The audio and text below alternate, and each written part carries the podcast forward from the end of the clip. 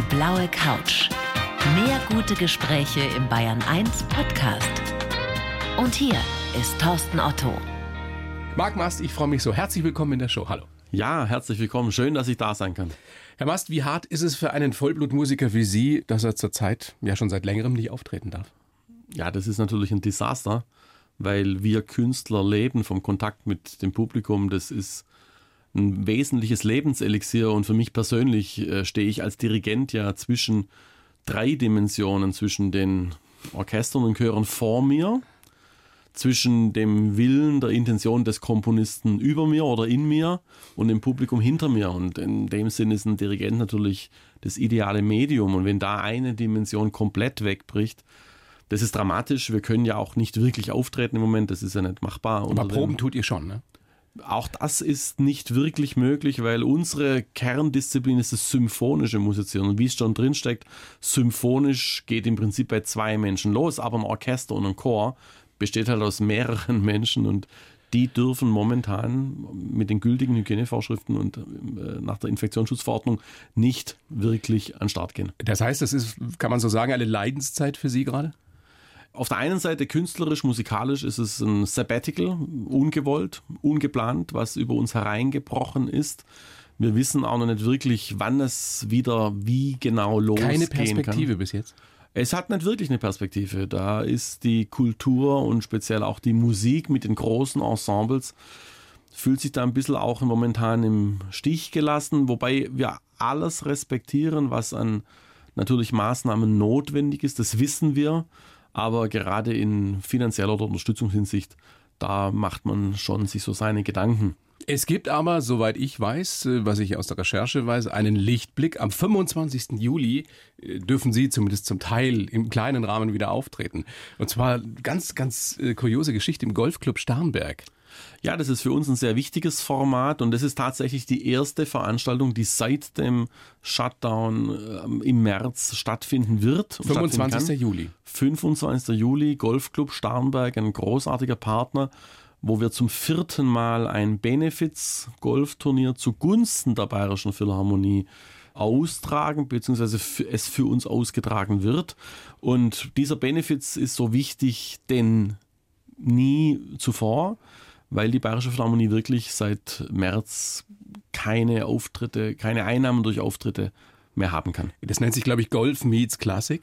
Das ja, heißt, ihr werdet das, dort auch spielen dann. Das ist das ganz Besondere. Normalerweise heißt es beim Golf Ruhe am Grün und nicht sprechen und still ja. und Etikette. Und das war schon ein Sakrileg, dass wir hier gesagt haben, wir wollen eine Golfrunde, die 18 Loch musikalisch nicht nur begleiten, auch inszenieren. Also geiler Abschlag aufs Fairway kommt unter Umständen Triumphmarsch aus dem Gebüsch. Wow. Oder äh, man haut halt mal echt daneben, was ja vorkommt und doch nicht zu selten. Dann kommt ein Trauermarsch aus dem Gebüsch.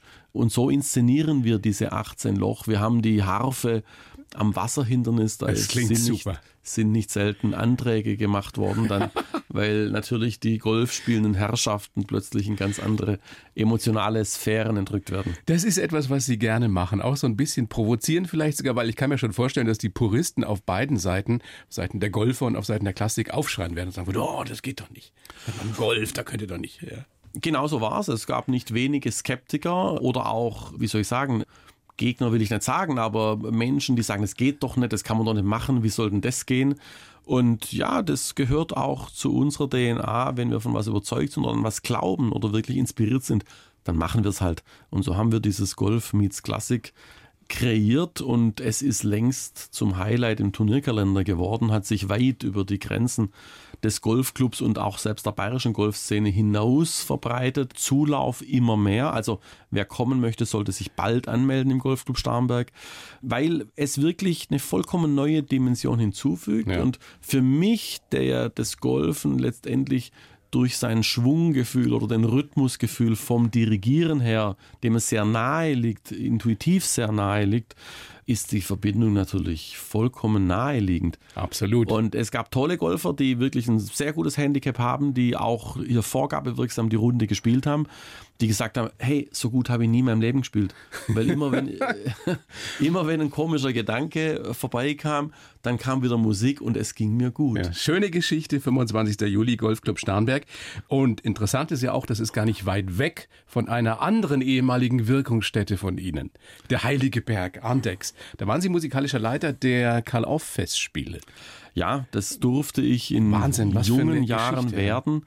Ja. Vermittelt durch August Everding, der mich sehr gefördert hat und dem ich viel verdanke. Er hat mich Helmut Matiersek, dem künstlerischen Leiter der Festspiele, anempfohlen. Und ein Protestant auf dem Heiligen Berg ja, quasi ein protestantischer Württemberger hier am Heiligen Berg, Kloster Andex, was ja wirklich ein magischer Ort ist. Und so habe ich dort zwölf goldene Jahre erlebt in Andex mit diesem großartigen Team, mit Helmut Matthiasek, mit Anselm Bilkri zunächst, mit dem Konvent dort, mit großartigen Weggefährten, Künstlern, Schauspielern, bayerischen Passt doch ganz gut, weil jetzt am 10. Juli, glaube ich, 125. Geburtstag von Karl Orff. So ist das. Dieses Jahr steht eigentlich nicht nur im Zeichen Beethovens, sondern eben auch im Zeichen von Karl Orff. Beethoven ist 250 Jahre, Karl Orff 125 Jahre. Leider äh, fallen viele Veranstaltungen den aktuellen Vorschriften zum Opfer, aber ich freue mich, dass wir zumindest auf diesem Weg auch ja, den Bayern zurufen können, Karl Orff lebt. Karl Orff hat wirklich mustergültiges und wegweisendes in der Musik gesagt und getan und geleistet und ist für unser Dafürhalten der bedeutendste bayerische Komponist. Und Sie verbinden ja auch wirklich unglaubliche private Geschichten mit Andex, mit Karl Orff. Ihre Tochter ist dort getauft worden. Ja, das Was war, ja eigentlich, ja. eigentlich ein Wahnsinn ist, ne? auch evangelisch getauft worden. Ja, das ist wirklich sehr ungeheuerlich eigentlich, aber ist ein weiteres Zeichen für die Liberalitas Bavariae. Ja die mir auch hier im bayerischen Exil quasi als Württemberger ja die Intendanz der Bayerischen Philharmonie ermöglicht hat und wo letztendlich Leistung und Leidenschaft wirklich was zählt. Und also ganz privat ist dort meine Tochter tatsächlich evangelisch getauft, ökumenisch getauft, wenn man so will. Und ich habe gedacht, ich traue meinen Ohren nicht als Pater Anselm Bilkri und der evangelische Pfarrer bei der Taufe ein flammendes Plädoyer gehalten haben. Die Religionen sollten sich darauf besinnen, was sie verbindet und nicht, was sie trennt. Was alles möglich ist, äh, wenn die entsprechenden Köpfe zusammenkommen. Hm. Wie hat denn oder welche Rolle hat denn Musik jetzt überhaupt in dieser Zeit des Shutdowns für Sie gespielt? Was haben Sie gehört privat, um sich wieder auf Vordermann zu bringen, sozusagen? Ja, also die Antwort, äh, dass ich sage, und es ist richtig, es ist für uns Künstler, die am Pult stehen oder auf der Bühne sind, eine extreme Zeit und eine sehr schwierige Zeit, die ist absolut richtig. Im gleichen Atemzug muss ich aber auch sagen, für mich persönlich ist die Zeit ein Geschenk des Himmels. Ähm, ich habe 30 Jahre, nicht drei Monate ohne Abendveranstaltung erlebt. Ich habe entschleunigt, wunderbares äh, Wort. Ich habe es oft probiert, jetzt war es automatisch so.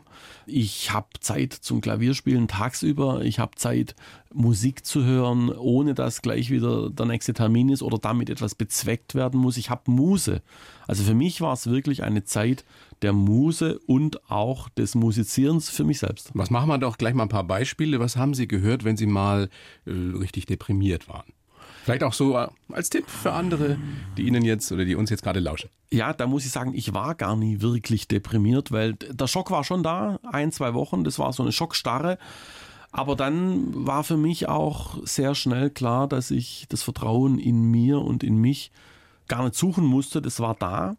Und im Grunde genommen ist jede Musikerbauung, die von Herzen kommt.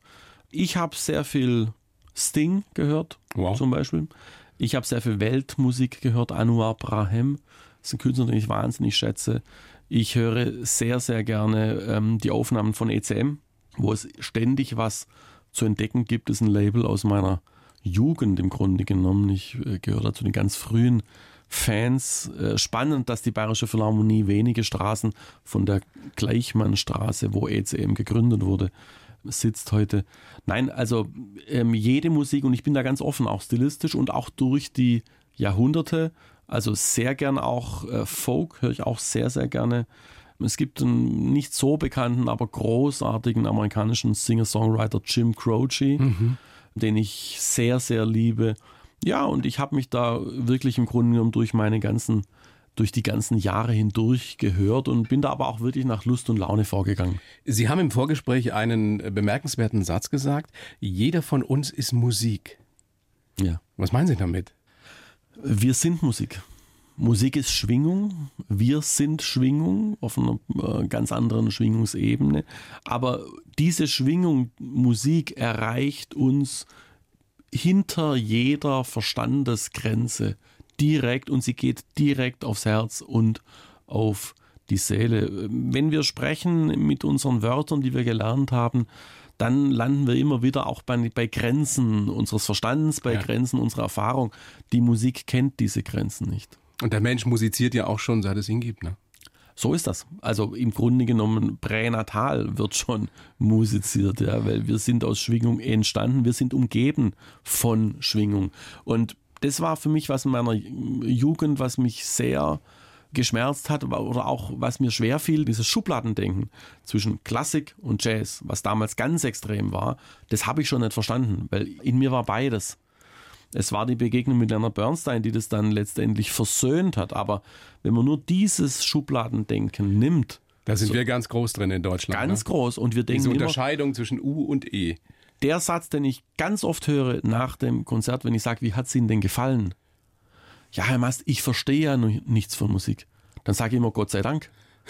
Ja, also ganz entschuldigend, als ob man etwas verstehen müsste. Man muss gar nichts man muss verstehen. Es fühlen. Je weniger ich verstehe, umso direkter, umso unmittelbarer kann ich empfinden, kann ich erleben, was tatsächlich passiert. Was wäre Ihre Welt ohne Musik? Es gibt für mich keine Welt ohne Musik. Ich kann mir Welt ohne Musik nicht vorstellen. Aber stellen Sie sich mal vor, es würde eine Welt geben, in der Musik verboten wäre? Die klingt ja in mir. Also Musik klingt in mir, auch jetzt in dieser Shutdown-Zeit. Mir war es keinen Moment langweilig, sowieso nicht. Ich kenne Langeweile nicht. Aber es, es ist auch so, ich kann mich hinsetzen, die Augen schließen und kann ein Konzert, unsere Orff-Tage 2019, das Konzert in Füssen, was ein unglaubliches war, vor dem inneren Ohr ablaufen lassen. Sie hören jeden Ton. Ich höre dieses Konzert nochmal. Aber das kann ja nicht jeder. Ja, das ist eine Fähigkeit. Das ist ja ihre geniale Musikalität. Das ist sicherlich was, was man auch schulen muss und was natürlich über die Jahre, ich meine 30 Jahre Praxis am Pult, hat natürlich seine Konsequenzen auch in dieser Hinsicht. Das heißt, Sie können jede Symphonie vor Ihrem inneren Ohr abspielen ah. und dabei auch genießen, ohne dass die wirklich läuft oder gespielt wird. Im Grunde genommen ja. Also es braucht schon den Fokus dazu, ich brauche eine Ruhe drumherum und es gibt natürlich Konzerte, die sind lebendig in Erinnerung und welche, die dann eher verschwimmen, aber es ist ein unglaublicher Erfahrungsschatz und vor allem auch eine Erlebnistiefe, ein Erlebnisreichtum. Es ist ein einziges Geschenk, Musik machen zu dürfen. Sie als Intendant der Bayerischen Philharmonie, äh, wie würden Sie einem Laien, der noch nie davon gehört hat, was das ist, was Sie da machen, erklären, was Sie tun? In einem Satz. Unser Anliegen ist es, jedem Menschen stets frei und frohen Mutes die erneuernde Kraft der Musik erlebbar und spürbar zu machen. Das, das heißt, unsere jeder kann bei euch auch mitmachen? Im Grunde genommen ja. Jeder kann mitmachen. Natürlich gibt es unterschiedliche ich sage jetzt mal, Kategorien oder auch Niveaustufen. Verschiedene Orchester, Chöre. So ist es. Wir haben verschiedene Orchester und letztendlich die Bayerische Philharmonie kümmert sich um Musik, um Klang vom drei Monate alten Säugling bis zum Senior, vom Amateur bis zum Profi. Wir sind in der Hinsicht die einzig wirklich ganzheitlich gedachte Institution. Mhm. Und es wir geht sind weder eine Musikschule noch ein Profiorchester, sondern so ein bisschen beides. Ähm, und ich habe gelesen, es geht euch oder Ihnen speziell, äh, Herr Mast, um musikalische Schlüsselerlebnisse. Das ist ein Kernbegriff, der übrigens zurückgeht auf eine Veranstaltung, die ich für und mit August Everding kreiert habe 1995. Die hieß diese Serie musikalische Schlüsselerlebnisse. Wir haben sie gemeinsam aus der Taufe gehoben und es zeigt auch, jeder hat Schlüsselerlebnisse. Niemand vergisst den Moment des ersten Kusses, des ersten Verliebtseins ja, und oder welche ähnliches. Musik er dazu gehört hat. Unter Umständen, ja. Manches erlebt er mit Musik, manches ohne, manches mit Musik im Kopf. Aber ich denke, entscheidend ist, wir alle kennen das Phänomen des Schlüsselerlebnisses. Und unsere Biografie ist letztendlich eine Aneinanderreihung von Erlebnissen, von Momenten und im besten Sinne Schlüsselerlebnisse. So hatte ich ein Schlüsselerlebnis mit 14 Jahren, was ich gar nicht begriffen, verstanden habe, erst viele Jahre später. Es war das erste Mal das Hören Verdi Requiem in einem Raum, in einem historischen Raum in der Oberndorfer Klosterkirche im Klosterbau. Und dort ist dieses Parsival-Erlebnis für mich gewesen. Was ist da mit Ihnen passiert? Mit Der- 14? ja, wo man ja der- normalerweise als Junge an andere Sachen denkt. Ich wurde da mitgenommen und ich saß dann da drin und plötzlich wird der Raum zur Zeit. Und alles verschwimmt und ich bin entrückt und sehe das alles wie von einer ganz anderen Perspektive. Und ich wusste nicht, was mit mir geschieht. Ich konnte auch nicht drüber sprechen damals. Es war so ein Moment, was einfach, oder so ein Erlebnis, diese zweieinhalb Stunden, die außerhalb jeder Begrifflichkeit für mich standen. Außerhalb hab- von Raum und Zeit, wie Sie so sagen. ist ja. es. Und es hat viele Jahre gedauert, bis ich gemerkt und verstanden habe, genau das ist es, was ich suche und wo ich immer wieder hin will und was ich vor allem schenken, geben, vermitteln will. Und das sind unsere musikalischen Schlüsselerlebnisse. Da kann ein Akkord entscheidend sein, ein Rhythmus, ein Lied. Wenn mehr Menschen sich darauf einließen oder mehr Menschen auch selbst musizieren würden, wäre diese Welt eine bessere? Kann man das so platt formulieren? Auf jeden Fall. Weil wer miteinander musiziert oder miteinander singt oder nur sich zuhört und lauscht, der wird nicht aufeinander schießen. Was ja auch spannend ist, dass Sie ja nicht nur dirigieren, dass Sie nicht nur Intendant sind, dass Sie nicht nur Kapellmeister sind, wie Sie auch selber Ja. über sich sagen, sondern dass Sie das auch weitergeben bzw. Parallelen schaffen zu, zur freien Wirtschaft, zu Unternehmen. Wie lässt sich die Tätigkeit des Dirigenten auf den Unternehmenslenker übertragen? Also zunächst mal kommt es biografisch aus meiner Doppelrolle, dass ich eben zum einen am Pult stehe und die künstlerisch-musikalische Gestaltung in meinen Händen zusammenläuft und auf der anderen Seite aber als Intendant auch Managementleiter, Verantwortlicher bin und das mache ich auch seit 30 Jahren beides. Das heißt, ich kenne den ständigen Wechsel zwischen diesen Welten und habe mit der Zeit festgestellt, dass alles, was ich letztendlich in der Musik gelernt habe, habe in Kompetenz, sich übertragen lässt. Das fängt bei den Begrifflichkeiten an, das geht um die konkreten Entscheidungsprozesse, die zu fällen sind. Da ist es die Musik, das Musizieren, ein, ein Orchester, das Dirigieren immer wieder wie symbolhaft für alles, was im Management benötigt wird. Wie läuft denn das in der Praxis, wenn Sie einen Vortrag halten vor Top-Managern? Wie reagieren die auf den Intendanten? Naja, die sind zumindest erstmal irritiert, wenn da einer mit einem Frack auftritt und seinen Taktstock. Den zückt. haben Sie da dabei, ja? Ja klar, ich drehe den Frack auf und ja, da oft ist noch so ein Joke dabei. Ich bin hier eingeladen worden, hier den Chor dieses Unternehmens zu gründen. Wir treten morgen dann in der Philharmonie auf. Bringen Sie die dann auch zum Singen? Ich bringe die zum Singen. Das ist mein Anliegen, dass jeder Klang erlebt. Ich möchte nicht reden oder schlau daherreden oder irgendwas da intellektuell erzählen. Es geht auch hier um das Schlüsselerlebnis. Und das Schlüsselerlebnis, da haben wir eine Chance, sobald Klang ins Spiel kommt. Ja. Und zwar Klang, den jeder selbst kreiert. Ich singe mit 12, 50, 250, 3000, 4000 Menschen in dieser Range findet es statt.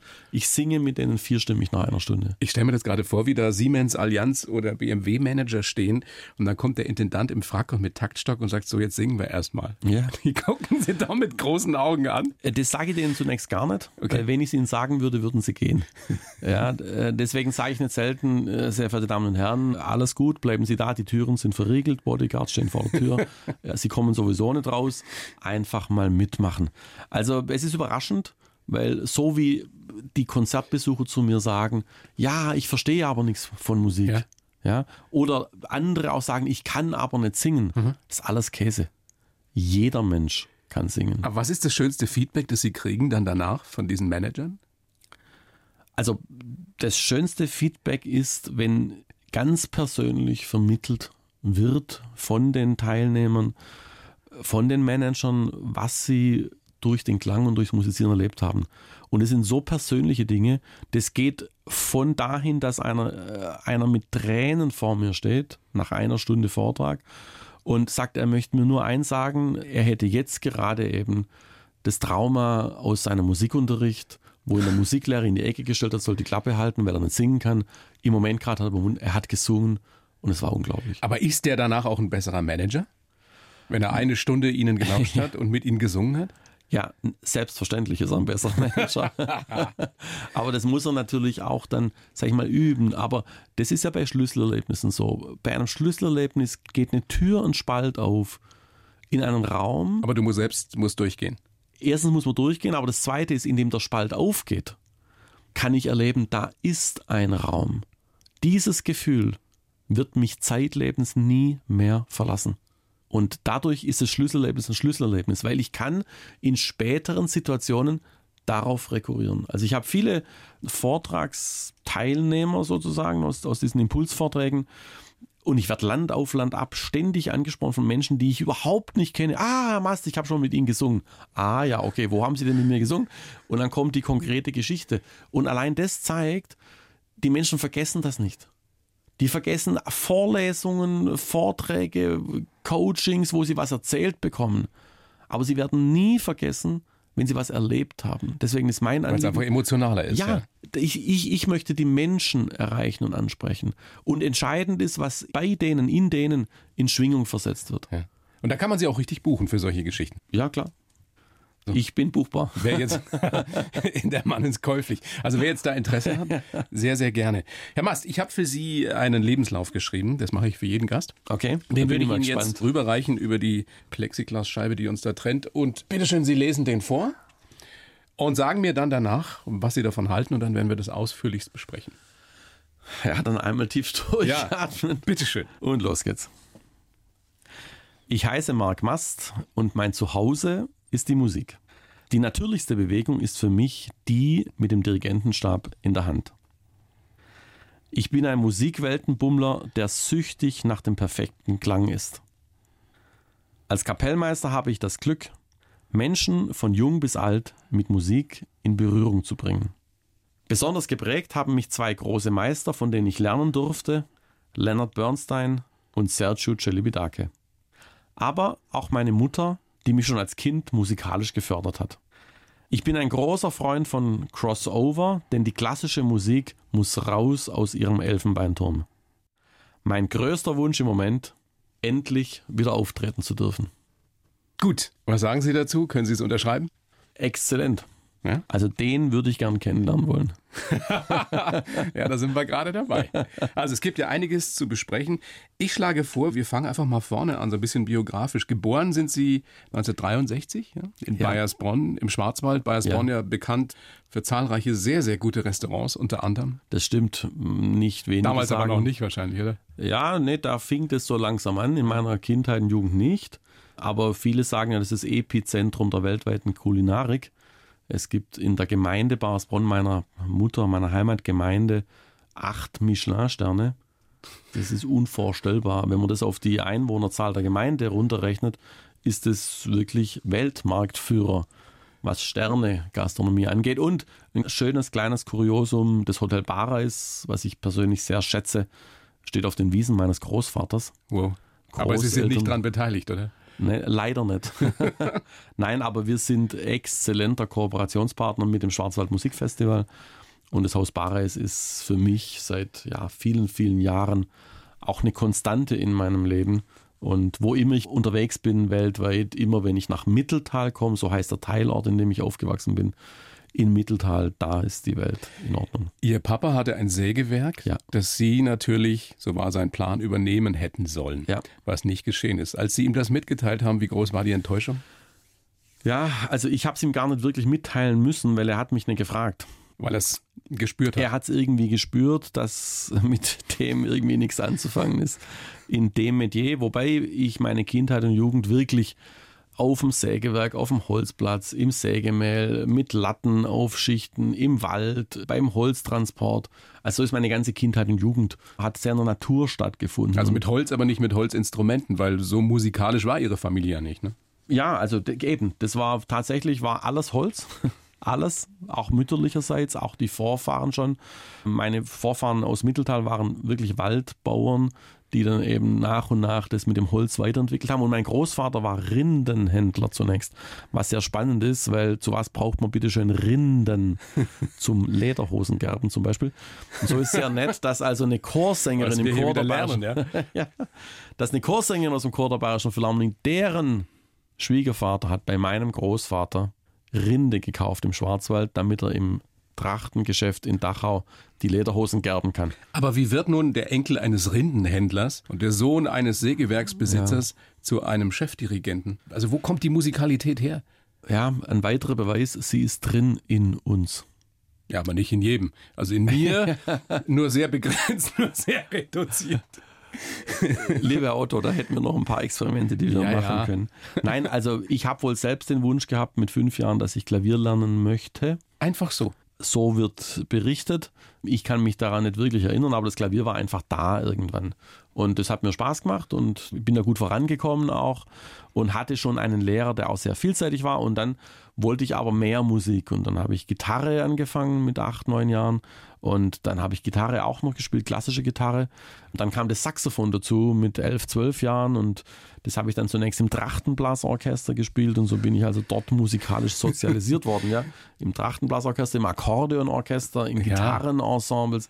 Und dann und, zum Jazz? Ja, und dann mit 14, 15 war für mich das Thema Klassik nimmer so spannend, sage ich mal. Bach hat mich immer interessiert, immer, in jeder Lebensphase und in jeder Stimmung in der Tat. Aber dann hat mich wirklich andere Musik elektrisiert und das war der Jazz und das war die Zeit des Joachim Ernst Behrendt, einer der großen Radio- Gurus, der beim SWR in Baden-Baden damals seine Jazz-Reihen entwickelt hat. Und ich war ein Stammhörer und hing vor dem Radio und habe alles aufgenommen mit mhm. Kassette. Und so habe ich die Welt des Jazz und die Welt der Musik eigentlich kennengelernt. Konnten Ihre Eltern denn damit was anfangen, mit ihrer Musik, mit ihrer Jazz-Leidenschaft? Äh, nee. Das, also mit der Jazz-Leidenschaft gar nicht. Das war wirklich meins, sage ich mal. Und es war auch für mich ein Stück der Revolte oder auch der Eigenständigkeit. Und so habe ich also zwischen 14 und 18 dann während der Oberstufe in der, in der Schulzeit sehr, sehr breit aufgestellt Jazz gemacht, eine Jazz-Big Band gegründet, Jazz-Ensembles. Dann habe ich Folk gemacht, dann haben wir Kulturfestivals veranstaltet. Damals Konstantin Wecker haben Sie auch entdeckt damals für sich.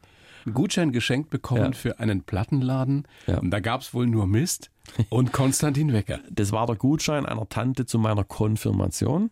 20 D-Mark im Elektrokläger in Freudestadt. Da sollte ich mir was kaufen. Was kauft sich ein Jugendlicher für 20 Mark in einem Elektroladen? Und da gab es 15 bis 20 Schallplatten. Und ich habe mir dann durchgeschaut und da war dann James Last und Max Greger und Polka Party und alles Mögliche. Super. Was mich nicht wirklich elektrisiert hat. Ja. Bert Kempfert übrigens war eine Sache, die mich sehr begeistert hat. Das war aber auch schon sehr wiederum Big Band beeinflusst. Und es sind alles großartige Musiker und Künstler. Auf alle Fälle habe ich mir dann dort die Schallplatten durchgeschaut und dann ist mir eine Doppel-LP in die Hände gefallen, wo auf der Innenseite, wenn man sie aufklappt, die Texte gedruckt waren. Das fand ich schon ganz toll. Und dann habe ich die gelesen, die Texte. Und da standen Texte wie Da Willi, wie Wenn der Sommer nicht mehr weit ist, genug, äh, ist, genug, nicht genug. ist nicht genug, war alles drauf auf dieser Platte und ich kannte diesen Interpreten nicht. Ich habe mir die Doppel-LP gekauft, das ging sich gerade aus in meinen 20 Mark.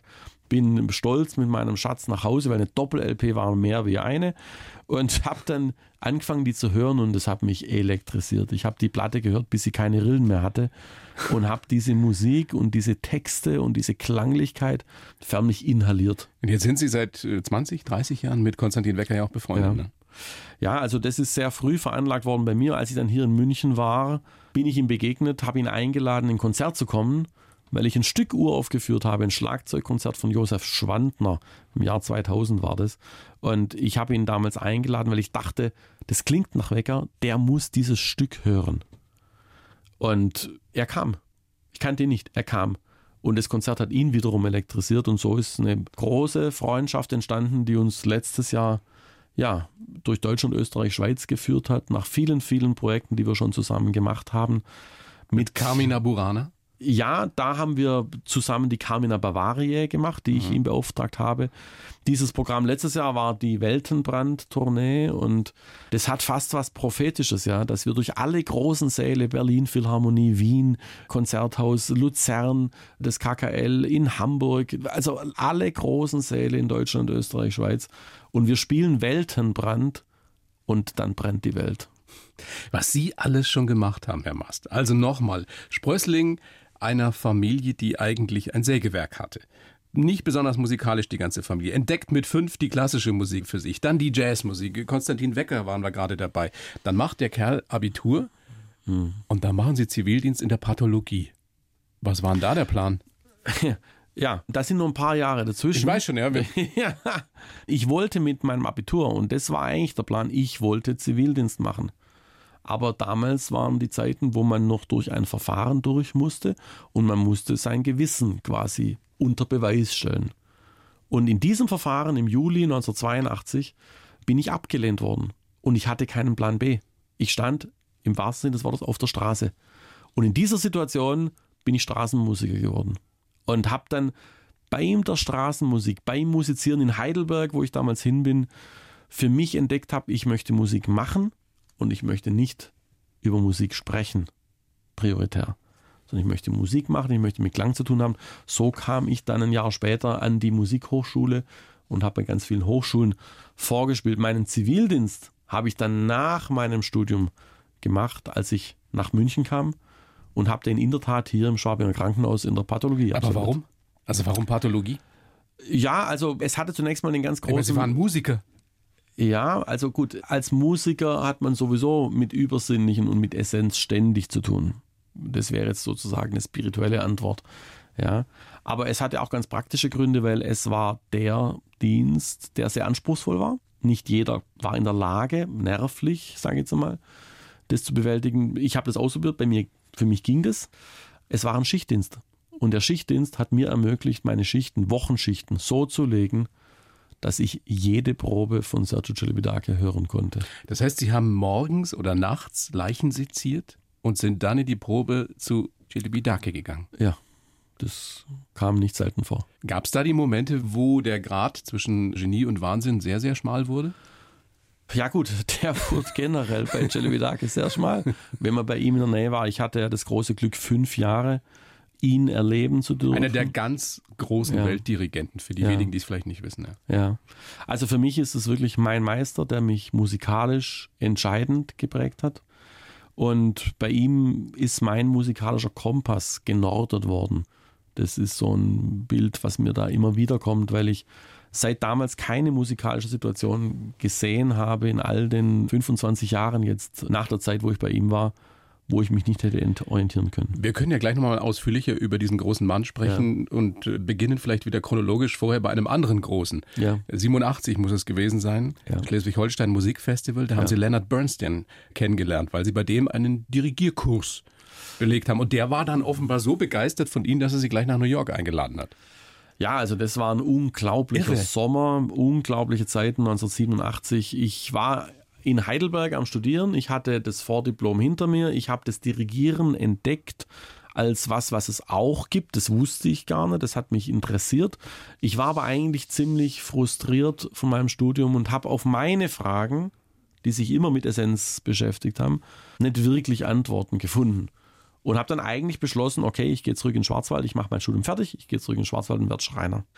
Und mit diesem. Sie wollten Schreiner werden, weil ja. Musik Sie dann doch nicht so, zumindest in der Form, wie Sie da studiert genau. haben, befriedigt hat? Ja. ja, ich habe für mich wirklich in dieser Zeit, und es war nicht eine Woche, eine Krise oder zwei, das hat sich über Monate entwickelt und ich habe dann in diesem Jahr 87 in der Tat für mich keine Perspektive gesehen mit dem, was ich kennengelernt hatte. Das heißt, dieses Festival war die Rettung für Sie, die musikalische Rettung. Ich bin durch einen Zufall dahin gekommen. Ich bin dort in die Orchesterakademie des Schleswig-Holstein Musikfestivals geraten, wo der Dirigierkurs mit Bernstein stattfand, in der Scheune in Salzau, falls irgendjemand zuhört, der dort auch war.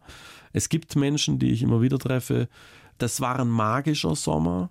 Justus Franz, ein ganz großer Visionär, der mit seinem Schleswig-Holstein Musikfestival die Musiklandschaft in Deutschland und Europa verändert hat. Ihm ist es gelungen, Leonard Bernstein in diese Scheune zu bringen für einen Dirigierkurs. Und das Entscheidende war aber noch nicht nur ihn, sondern dazu die 120 besten jungen Musiker von Hochschulen weltweit. Was für eine Energie von diesem Ort ausgegangen sein muss, oder? Es war magisch, es war absolut magisch. Es war also wie Hochspannung ja, in den Adern. Ich kam da an, habe Bernstein erlebt, der für mich ein, ein Gott war, eine Ikone. Ich kenne ja ganz viele aus Videos oder aus dem Fernsehen. Da hatte der Mann diese Aura, die man ihm immer zugeschrieben hat. Ja, unglaublich. Also unglaublich. Vollkommen einmalig und, und ungeheuerlich. Und wenn man es, man kann es gar nicht in Worte fassen, aber der hat so eine starke Aura um sich gehabt. Es war, es war pure Liebe. Er hat jeden Mensch, der in seine Nähe kam, wirklich einfach verwandelt. Und, dann kommt dieser Halbgott sozusagen und, ja. und sagt zum jungen Mark, ja. come with me to, to New York. Ja, das war dann nach einer Woche das Fazit letztendlich, weil man ist sich auch über den Weg gelaufen, weil das ja eine Scheune war, ja, das war, der NDR war da und alle Intendanten waren da und die sind dort auf dem Feld rumspaziert mit den Stöckelschuhen, damit sie irgendwie da in die Nähe kommen von Bernstein. Und wir saßen den ganzen Tag im Kurs und in diesem, ja, Hochdruckreaktor letztendlich. Und diese 120 Musiker aus der ganzen Welt, das war wirklich epochal in einer Zeit, die noch kalter Krieg war, wo die Grenze zum Ostblock gar nicht so weit weg war von dieser Scheune. Und da hat Justus wirklich auch durch seine Russischkenntnisse und durch die Kontakte, die er hatte, sind viele, viele Künstler schon über den Eisernen Vorhang zu diesem Festival gekommen. Und diese Energie zu erleben, wie da musiziert wird und wie in dem Moment wirklich was Neues entsteht, das hat mich umgehauen. Aber was haben Sie in dem Moment gedacht, als Bernstein zu Ihnen dann sagt, begleite mich nach New York? Äh, das hat mich natürlich komplett aus den Angeln gehoben. Zumal, das muss ich nur zusagen, er als Schöpfer der West Side Story ja, und großartiger Jazzmusiker auch, er stand ja wie ein Symbol für diese beiden Seiten in mir. Klassik Crossover, und Jazz. was Sie ja auch wollten, zusammenbringen. Das Erlebnis, ihn zu erleben, hat diesen scheinbaren Widerspruch auf alle Zeiten in mir versöhnt. Warum haben Sie dann nicht bei Bernstein studiert, sondern bei Celibidache? Tja, weil ich Celibidache begegnet bin. Ich bin dann zurückgefahren nach diesem Dirigierkurs. Der Zeit in New York, ja? Ja, nein, ich war nicht in New York. Ich bin von Schleswig-Holstein zurückgefahren in Schwarzwald, so. um mich mit, mit meiner getroffenen Entscheidung, Schreiner zu werden und jetzt doch nach New York zu gehen, auseinanderzusetzen und habe mich entschieden, gut, dann lassen wir das mit dem Schreiner. Dann gehe ich zu Bernstein nach New York. Und ich war glücklich damit. Okay. Und dann habe ich gedacht, Mensch, dieses Orchester, das war so unglaublich, diese 120 Musiker. Da ist doch nochmal so ein Dirigent. Ich habe den Namen gar nicht richtig lesen können oder sprechen können. Ich gehe da nochmal hin, ich wollte das Orchester sehen. Und ich komme dort an und höre die erste Probe, die Celibidache, mit diesem Orchester, wo ich ja viele Musiker schon kannte, aus den Wochen zuvor. Und er probt mit den Brahms 2. Und ich werde es nie vergessen. Das war dann ein wirklicher Erweckungsmoment, wie in, in den östlichen Philosophien beschrieben wird unter Umständen. Und da war mir klar, ich will das lernen, was der kann.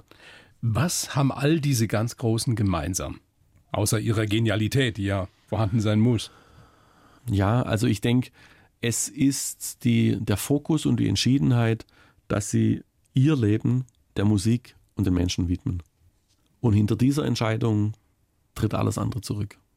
Was es natürlich manchmal schwierig macht. Menschlich gesehen, oder? Schwierig bis unmöglich, ja. da gibt es alle Facetten und ich habe ja Celibidache über fünf Jahre sehr intensiv auch erleben können. Ich bin ohne Streit von ihm gegangen, im Frieden mit mir. Ich habe meine Entscheidung getroffen, meinen Weg in Angriff zu nehmen. Aber ich habe in diesen fünf Jahren immer gespürt, dass alles, auch wenn es noch so streng oder so radikal oder so konfrontativ gesagt ist oder ankommt, es ist alles aus Liebe. Zur Musik. Zu mir und zur Musik.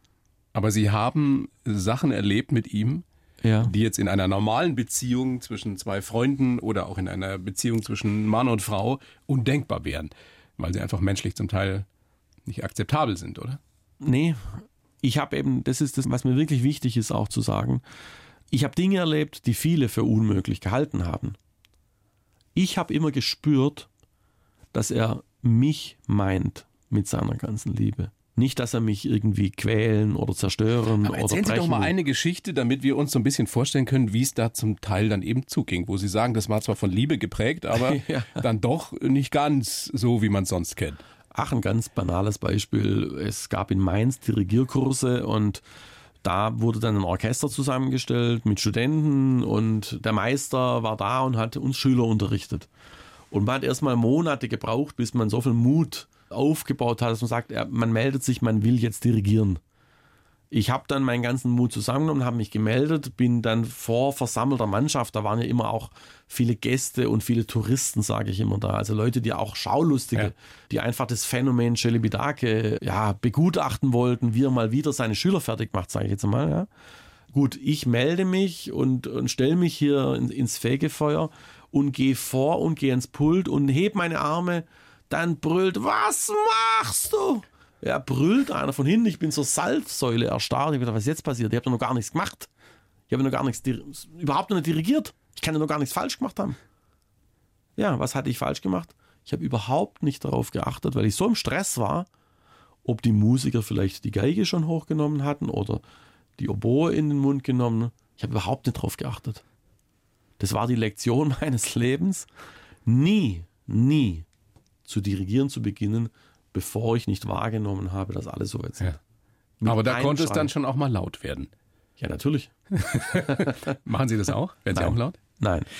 Es muss ja irgendeinen Grund geben, warum Sie Ihren ganz eigenen Weg gewählt haben, Herr Maas. Ja. Ich meine, es könnte ja jetzt auch sein, dass Sie die Berliner Philharmoniker dirigieren oder dass Sie zum Beispiel das Symphonieorchester des Bayerischen Rundfunks, dass Sie dem vorstehen. Ja. Aber Sie haben ja Ihren eigenen Weg gewählt. War das der Grund, weil Sie vielleicht doch nicht so ein Eigenbrötler werden wollten oder waren, wie es diese Leute wie Seli Bidake und Leonard Bernstein sind? Ja, also die beiden waren ja auch. Weil das Talent wirklich- ist ja da gewesen. Ja, die beiden waren sehr, sehr unterschiedlich, auch als Persönlichkeit, auch in, in allem, wie sie es ausgestaltet hat. Ich denke, für mich, ich habe wirklich diese Essenz aufgenommen. Und ich hatte nach fünf Jahren das Gefühl, das ist wie immer eine Flasche, die man füllt. Ja. Irgendwann ist die Flasche, ich kann das klarste Wasser hineingießen, irgendwann ist die Flasche voll und es passt nichts mehr rein. Dann kann ich immer noch nachschütten, aber da kommt nichts Neues mehr dazu. Und das war mein Gefühl. Ja. Die volle Flasche wird immer noch umgerührt, neues Wasser kommt rein, aber es kommt nichts Neues mehr dazu. Und dann habe ich für mich auch gemerkt, seine Pädagogik war eine Pädagogik des Neins. Nein, nicht so schnell, nicht so laut, nicht so hoch. Nein, nein, nein. War immer ein Nein, damit das eine Ja entsteht. Meine Pädagogik ist eine Pädagogik des Ja's. Und da sind wir wirklich unterschiedlich. Wie war es mit Bernstein? Was ist das für ein Typ gewesen? Vielleicht ja von seiner Aura noch mehr nach vorne, noch offener, noch großartiger. Also Bernstein hat im Grunde genommen das, das Bild, was mir bleibt, wenn ich an ihn denke und mir vorstelle, er hat wirklich geglüht. Er hat Von innen raus, ja. Von innen raus und von beiden Enden die Kerze hat sie gebrannt. Das heißt, er ist wirklich verglüht. Also beides Genies. Und das ist das große Geschenk meines Lebens, dass ich, ja, dass ich bei diesen Genies meine Antworten gefunden habe, die ich gesucht hatte. Und dass die mir diese Begegnungen und auch noch einige andere, aber diese beiden ganz zentral mir ermöglicht haben, dass ich meinen Weg finden kann und meinen Weg gehen kann. Weil das ist das, was bei den Meistern über allem steht. Ja. Es war kein Lehrer für mich, es, es, es war mein Meister, Sergio Celebidache. Und es war ein Meister-Schüler-Verhältnis. Davon muss man sich lösen, dann muss man seinen eigenen Weg gehen und muss den gestalten. Speziell Leonard Bernstein stand ja für Crossover, was ja Ihnen auch ein großes Anliegen ist. Wie weit geht es denn bei Ihnen? Würden Sie zum Beispiel auch mit, mit Helene Fischer musizieren? Wir haben mit Helene Fischer musiziert. Ja, ihr das Und schon gemacht? Ja, wir waren mehrere Shows mit ihr musiziert.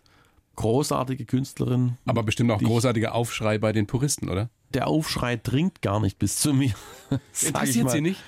Nein, weil das hat mir noch nie geholfen. Ja, weil ich auch ständig Neuland betrete. Das ist eine meiner größten Leidenschaften, klangliches, musikalisches, symphonisches Neuland zu betreten. Seit fast 30 Jahren dirigiere ich eine Uraufführung nach der anderen, aber nicht irgendwelche Stücke, sondern immer mehr auch Stücke, die ich beauftragt habe, Künstler, die ich zusammenbringe. Wir haben mit unserem mongolischen Pferdekopfgeiger Eng Chagal Dandarwanschik symphonische Weltmusik, mongolische Weltmusik gemacht. Ja.